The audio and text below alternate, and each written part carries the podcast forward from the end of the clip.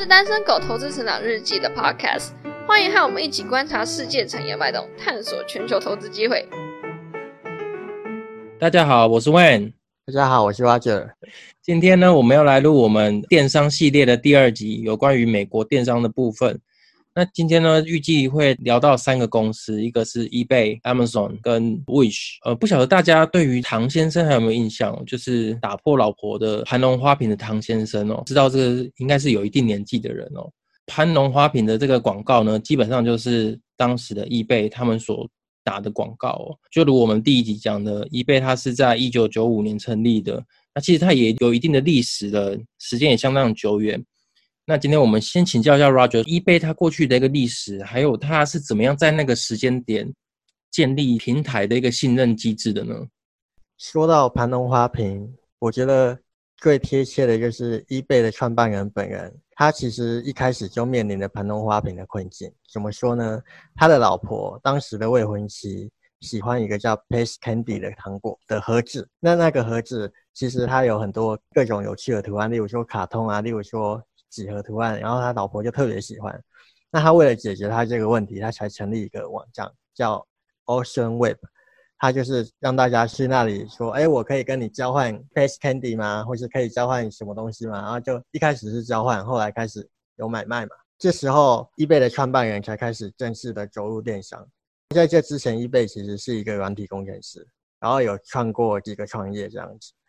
eBay 这个创办人的故事啊，它本身就代表盘龙花瓶的故事。想想啊，在一九九二年的当下，你如果打破了老婆的盘龙花瓶，你要怎么办？喂，你觉得 你要怎么办？你要怎么办？先下跪再说啊！下跪之后呢？下跪之后再想办法，我也不知道。对，其实，在当下，在一九九二年的当下，你要买到一模一样的盘龙花瓶，非常的难，那个难度非常的高。我举例来说好了，以前。以前我也是喜欢玩喜欢玩一些布偶玩偶，我说小时候不是现在哦。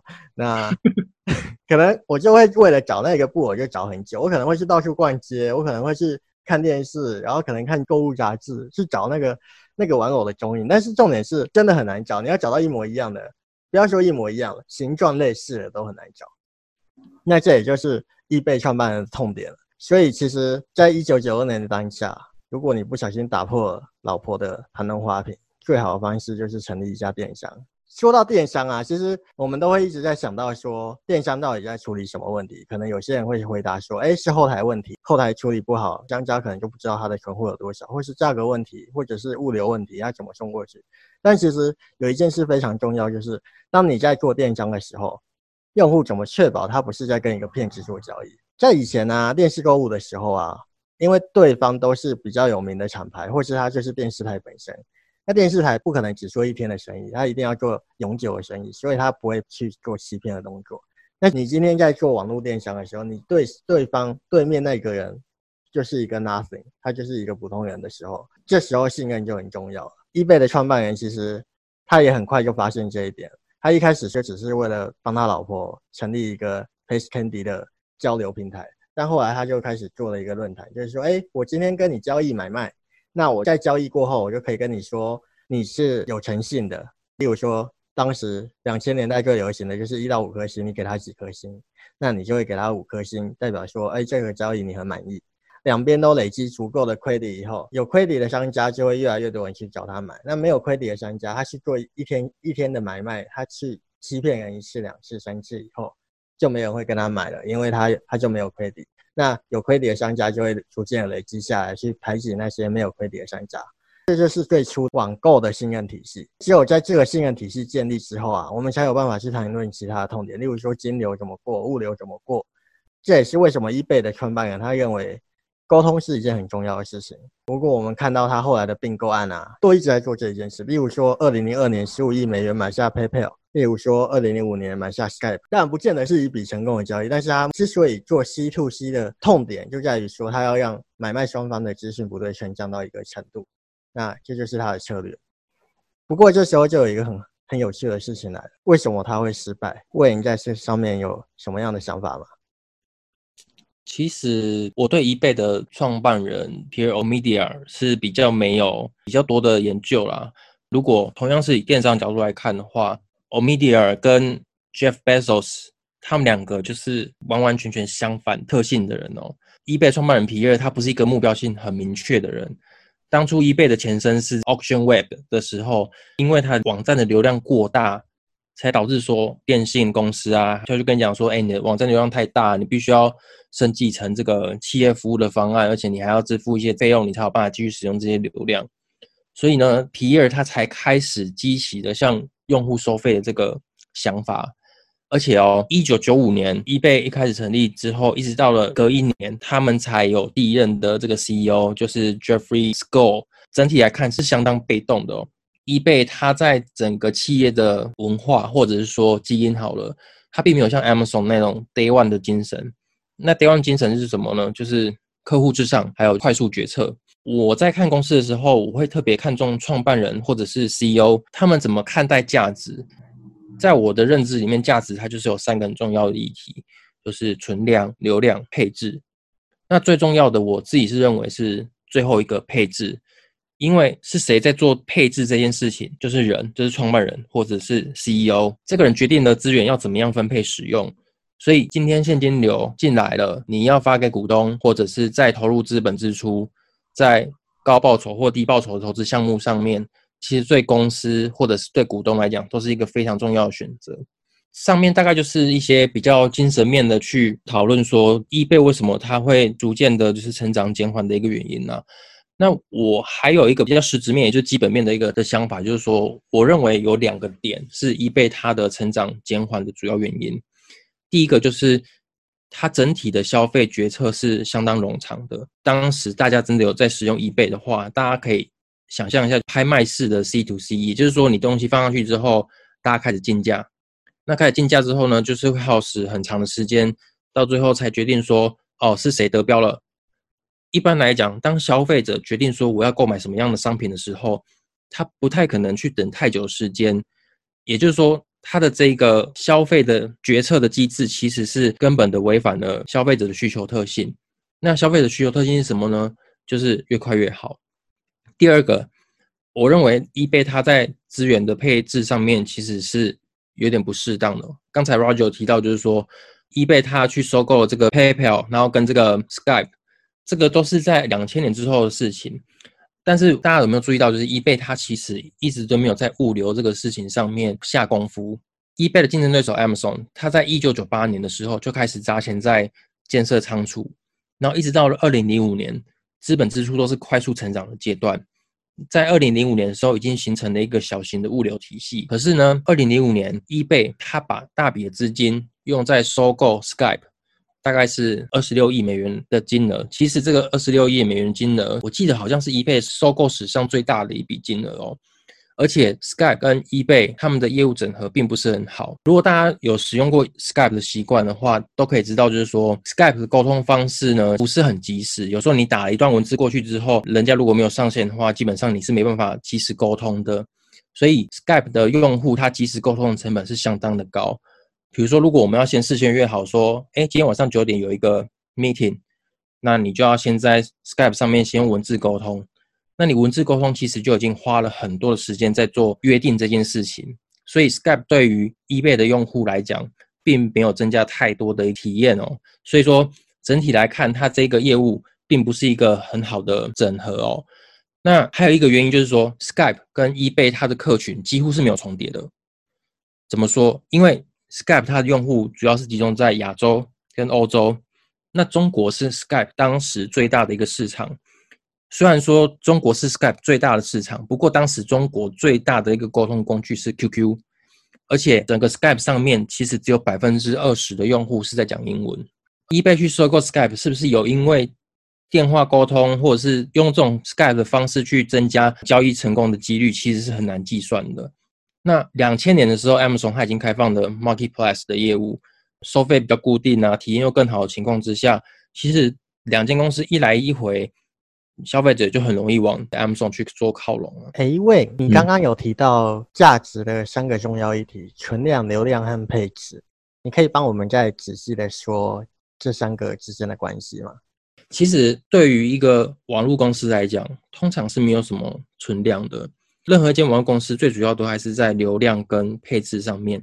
那配置的部分，其实我们刚才就提到了，eBay 它就是它在整体的资源配置上面其实是比较没有那么适当的，它一直没有去改善增加用户体验的部分。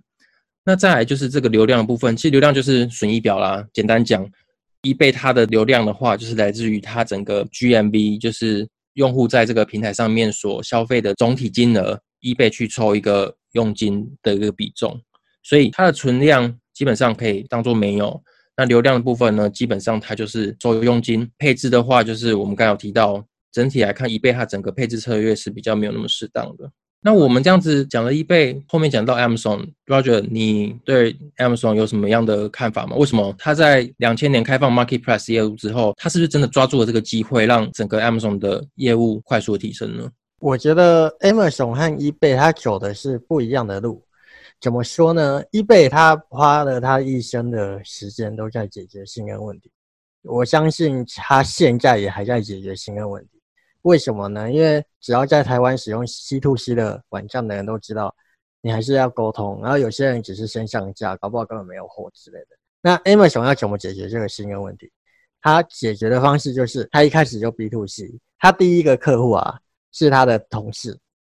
那 Amazon 在当时他卖的是书，为什么选书？因为书是最标准化的，然后呢最好运送的。更重要的是，我今天有人订书以后，我可以再去买，那我也不用担心缺货，因为书籍通常除非是绝版，不然的话很容易买到。对于 Amazon 来讲，它很快的就可以从进入状况，而不是一直在处理最底层的需求，而是可以慢慢的往上去发展。例如说，他们在卖书卖的很好的时候，物流就爆炸了，他们就会面临很大的困境。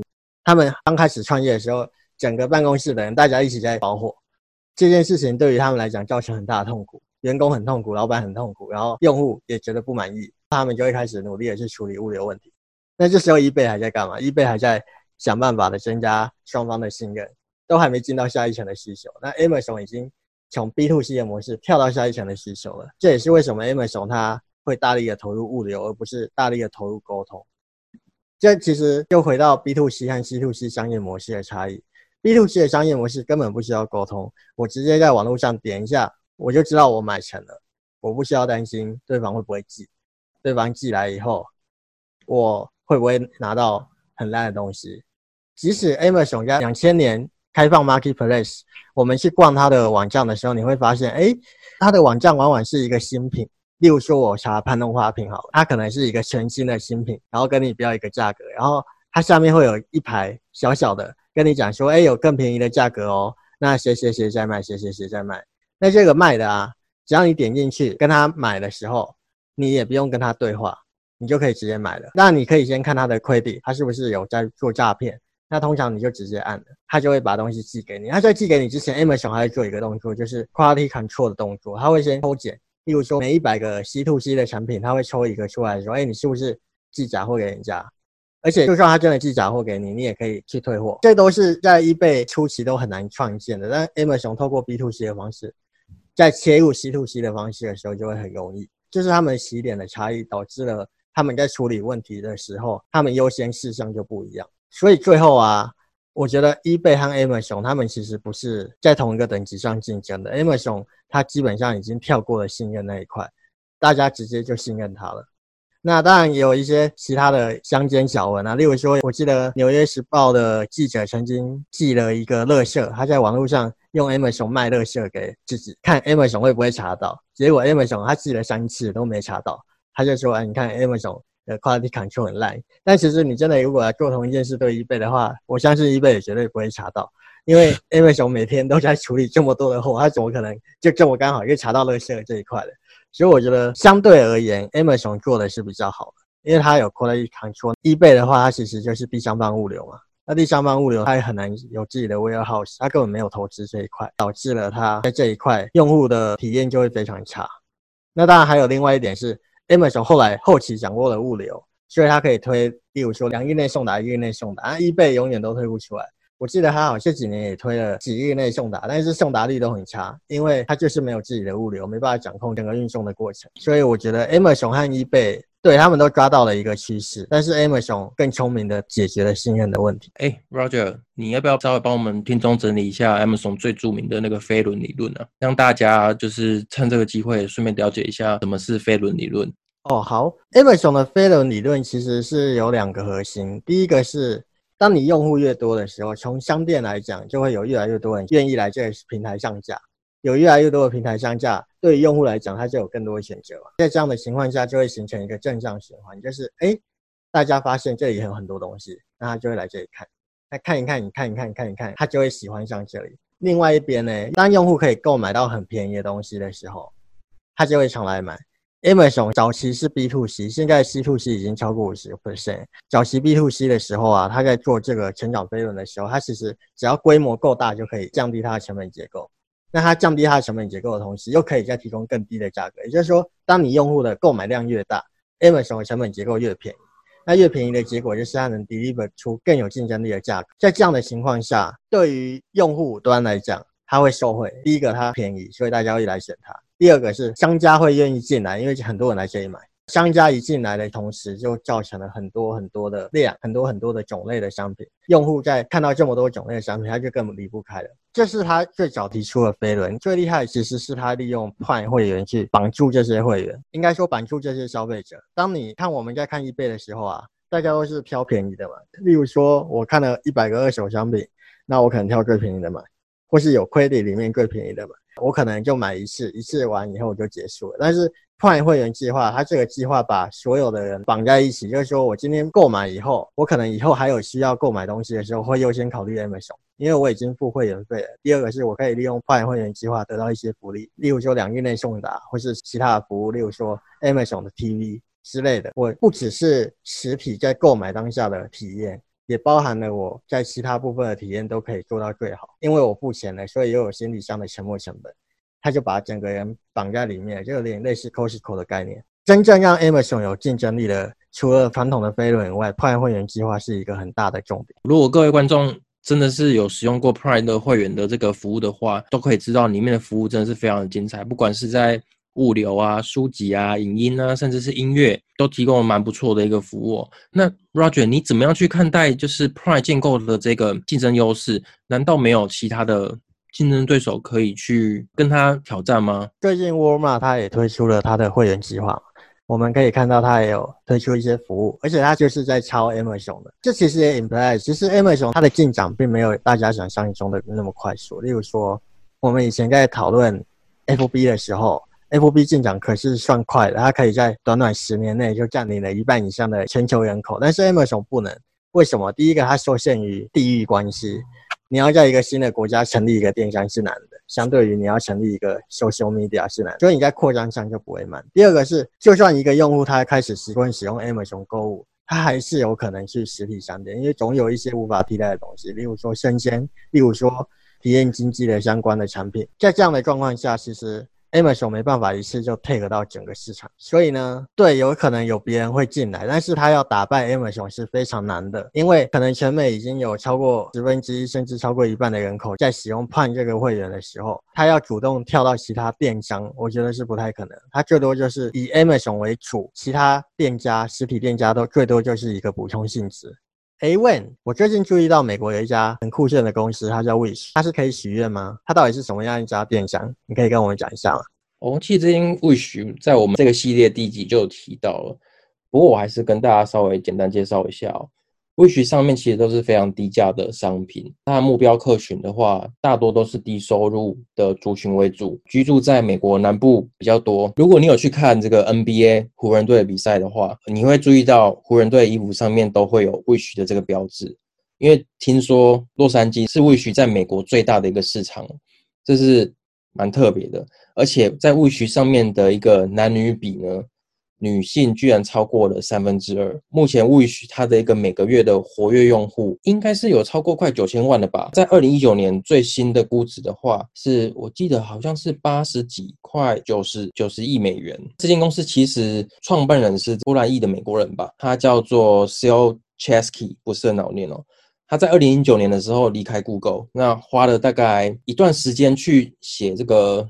城市哦，那这个城市其实是根据某一个用户他的浏览行为去预测这个用户他的兴趣，那并且再将他可能感兴趣的一个商品或者是广告去进行配对。这个系统叫做 Context Logic。如果大家很熟悉网络业的广告模式的话，会发现说，其实这跟目前我们所熟悉的这个 Cookie 的这个技术其实是相当类似的哦。二零一零年的时候，雅虎的创办人杨致远他就已经知道这个 s e l c h e s k y 他们有这个技术，并且透过了自己的天使基金去投资的 Wish。简单讲就是说，当初 s e l c h e s k y 是认为 Google AdSense 的技术是过时的，所以他出来自己创业。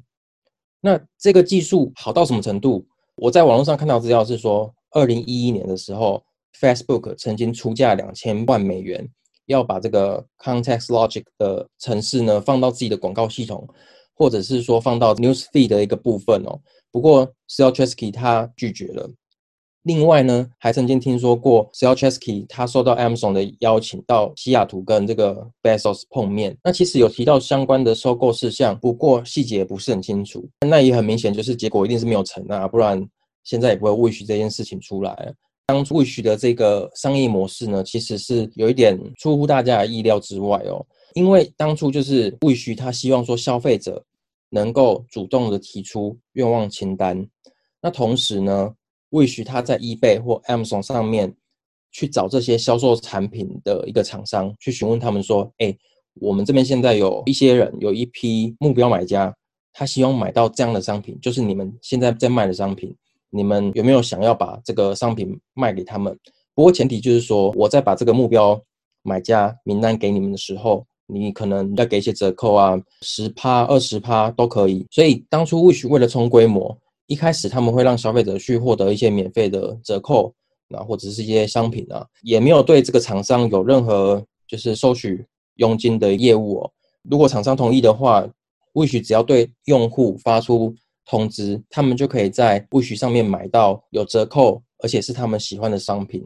所以说，Wish 它刚开始的成长速度是相当快。不过，当一个电商平台成长很快的时候，一定会遇到一个问题，就是说平台上面的商品的品质其实是相当参差不齐的哦。这个问题的话，我们可以待会再来讨论。我们先讲说，为什么物徐它可以快速的成长？因为物徐它大概是在二零零九、二零一零年它开始的一个商业模式，当时候智慧型手机其实是一个才刚开始起步的一个业务哦，特别是在这个。智慧型手机上面购物是一个比较新的一个行为，它并不属于计划型的消费，因为大多数的计划型消费还是在这个 PC 或是 NB 上面。所以说你在智慧型手机上面去买东西呢，一开始一定是这个买这个小商品嘛，价格比较低的。那个时候消费者不太可能在手机上面去购买电视啊、大型商品、家电之类的。所以说他们透过手机去购买这些低单价的商品，消费者几乎连价格都可以不用比较。甚至评论他们都都不会去看的，这些在平台上面的这些厂商，他其实只要直接从工厂运送这些商品，中间的环节全部都省略掉，就可以直接送给消费者。可是真正的大品牌商，他并不会这个样子做，因为如果他这个样子做的话，就会削弱的所有零售商还有这个品牌的影响力。因为大品牌商他投了很多的广告预算，那如果你是一个不是知名的品牌，也就是你根本没有品牌啦。所以你也没有所谓的广告投放的预算，你只要承担制造或者是物流费用的话，基本上你就是 Wish 的合作对象。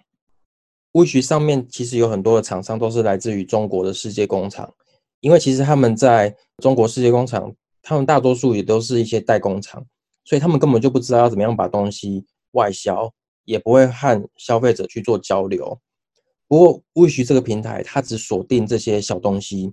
不是像什么电视、摩托车或自行车的东西啊，那又加上说美国的邮政系统跟中国的邮政系统，他们有一个叫做 ePocket 的合作关系，也就是说，你只要运送的重量小于，记得好像是四点四个磅的一个物品的话，它就可以用很低的价格去做运送的服务哦。呃，Wish 上面很多的厂商基本上都是都是来自于这个中国的一个世界工厂的一个产品哦。那只是说整个配送时间会拉的比较长，不过你愿意用比较低的价格去取得商品的消费者来讲，我想他们应该不太会去介意说这个配送时间稍微长一点哦。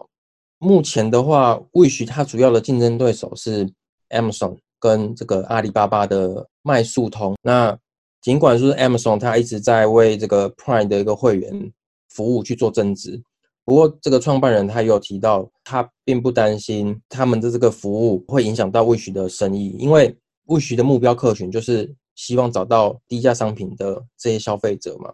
s a l Chesky 他对这部分并没有花太多的心思，应该说他没有太多关注了。那消费者在 Wish 上面大概是怎么样的体验呢？我们可以在 Wish 上面浏览大量的商品。大概会比较像是 Pinterest 或者是说 Instagram 这样子的一个视觉效果。哎，Wish 之所以可以独立于 Amazon 的竞争，主要的方式就是类似 Pinterest 或 Instagram 这样视觉效果，要吸引消费者冲动购物嘛？你觉得这是它和 Amazon 和 eBay 的差异关键吗？我觉得这是一个激发你购买冲动的方式啊。不过，我觉得会愿意到 Wish 这个平台去消费的消费者，基本上都还是有寻找便宜货的一个需求。这个才是呃，我认为 Wish 跟 Amazon 最大的一个竞争差异。喂，你看了那么多，从上一次的电商到现在美国电商的发展，你觉得美国未来电商会朝向什么样的方向发展？哎，这个问题我其实最近才想过。因为我在想象的是什么，在还没有电商之前，我们整个实体的零售大概是长什么样子？那我我就想到就是说，百货商场啊、门市或者是市集。那其实阿里巴巴的淘宝或拼多多，甚至是易贝，它其实就是网络上的市集啦。Amazon、京东或者是说天猫，它基本上就是把百货商场放到网络上，唯独这个门市的这个形态其实是相当特别的哦。以往在线下，除非就是门市它刚好在商圈附近，不然的话，消费者很难去刚好逛到门市。如果是独立的门市的话，消费者特别去逛去体验的话，就代表说这个品牌一定有一个不一样的产品体验或是服务，刚刚好是满足消费者的需求。可是，在网络上已经没有门市刚好开在商圈附近的这件事情哦。所有的品牌都是一个独立的网址，也就是独立门市。除非你有不一样的产品体验或者是服务，否则消费者是不可能特别连接到这个品牌的一个网址去做浏览的。可是，这样的需求难道就不存在吗？就我们的观察来看，其实这样的需求还是存在的，大多都是一些长尾的一个需求，就是比较立即型的一个需求存在哦。那特别是更年轻的一个消费者，他们越来越讲求就是个性化。一般在百货商场的一个产品或者是服务，其实已经满足不了他们的需求了啦。所以说，我们从另外一个角度来看，这些品牌网址它本身是缺乏流量的。我们可以想象一下，这个网络世界谁的流量最多？Google 和 Facebook 嘛。所以说，我们之前看到一个新闻是说，Facebook 跟 Shopify 他们准备合作推出这个 Shops，顿时你就觉得很合理，因为。这些品牌网址是由 Shopify 他们去营运建造这个网址嘛？基本上他们是没有流量的，他们必须要去依靠这些有流量的一个网络巨头。虽然说就是双方在合作的中间过程当中会有一些业务的竞争，像是支付，因为我们知道 Shopify 它的业务有一块是跟支付有关嘛。那 Facebook 它在推出 Shops 的时候也有提到会有支付相关的业务，那就变成说这两个过程当中其实都会有一些业务的竞争。不过整体来看，这些品牌未来大概都会在网络上百花齐放，也就是说，你随时随地都可以看到电商的影子。这个让我想起了京东创办人刘强东他提过的无界零售，也就是说，只要在有网络流量的地方都能够产生交易，不见得是要在电商，你可以在直播啊、影音啊、游戏啊，或者是说你听音乐的时候都有可能产生交易。所以，就我来看。百货商场门市或者是市集的形态，最终还是搬到了网络上面，只是它没有了地段，也就是说地域性的一个因素哦。大电商还是百货商场或者是市集的规模弄得越大越好。那诉求不同的产品体验或者是服务的部分呢，就还是需要透过呃跟网络流量的一个巨头去做合作。其实你这一段让我想到，哎，一开始在没有电商的时候，我们其实是一直是找各家不同的小公司，然后去找我们要的东西。那可能会有一个大百货公司专门放很多很多的商品，然后摆在一起，我们可以称之为量贩店，或是或是百货公司嘛，大型的百货公司。我觉得是不是今天整个网络零售正在重新的做这一件事情，只是今天你不用，你再也不用出门，你可以，你只是不同 ACH 的网址，然后不同去去到不同的网页上。那你今天如果是一个没有差异化、以价格取胜的地方，那你可能会去 Amazon，会去 eBay，会去 Wish，但是呢，你就不会有一个独立的店面。那你今天如果重点在于你就是很不一样的话，你可能就会去一些独立的网站，然后很多人就会因为你这个品牌慕名而来。那是没错。说这么多电商以后啊，你有没有最喜欢的商业模式，或是最喜欢的公司，可以跟我们分享？如果我站在是一个消费者的一个角度来看的话，我大概就是有什么需求上去买东西，用完就离开的人。所以说，其实我还比较喜欢就是 B to C，也就是说这个 Amazon 或者是京东的这种服务。但是这是我自己个人的角度嘛。如果换作是其他，比如说女性好了，他们会比较喜欢逛街的感觉。那他们可能就会比较想要到市集啊，或者是其他的一个规模更大、产品更多的一个地方去做浏览。所以说我虽然自己比较喜欢 B to C 的商业模式，但是 C to C 的这个商业模式呢，基本上它也是为社会带来一定的价值。总体来讲，我觉得我都还蛮喜欢的，因为毕竟我是做投资的嘛，所以说也没有特别说哪一种比较好，或是哪一种比较不好，纯粹还是就这个商业分析角度去看。但如果以个人角度来看的话呢，我还是比较偏好 B to C 的商业模式。哎，那我问一个问题，哎，如果你要买盘龙花瓶，你会去哪里买？盘龙花瓶，我自己做一个比较快。哎呦，很厉害哦！那我们下一集就来讲。怎么做一个盘龙花瓶好了？可能要好几年之后了吧。OK，好，那本集的 p a c k a g e 就到这里。如果大家有什么问题，也可以欢迎在我们的分配区留言给我们，或者是如果你觉得你很有料，也可以分享一下你的专业领域，或许我们就可以一起上来聊聊。那就这样喽，拜拜，拜拜。如果喜欢我们节目，请帮忙留下五星好评。在 Facebook 和 YouTube 搜寻“单身狗投资成长日记”，可以找到更多丰富的内容。感谢您的收听，我们下期再见。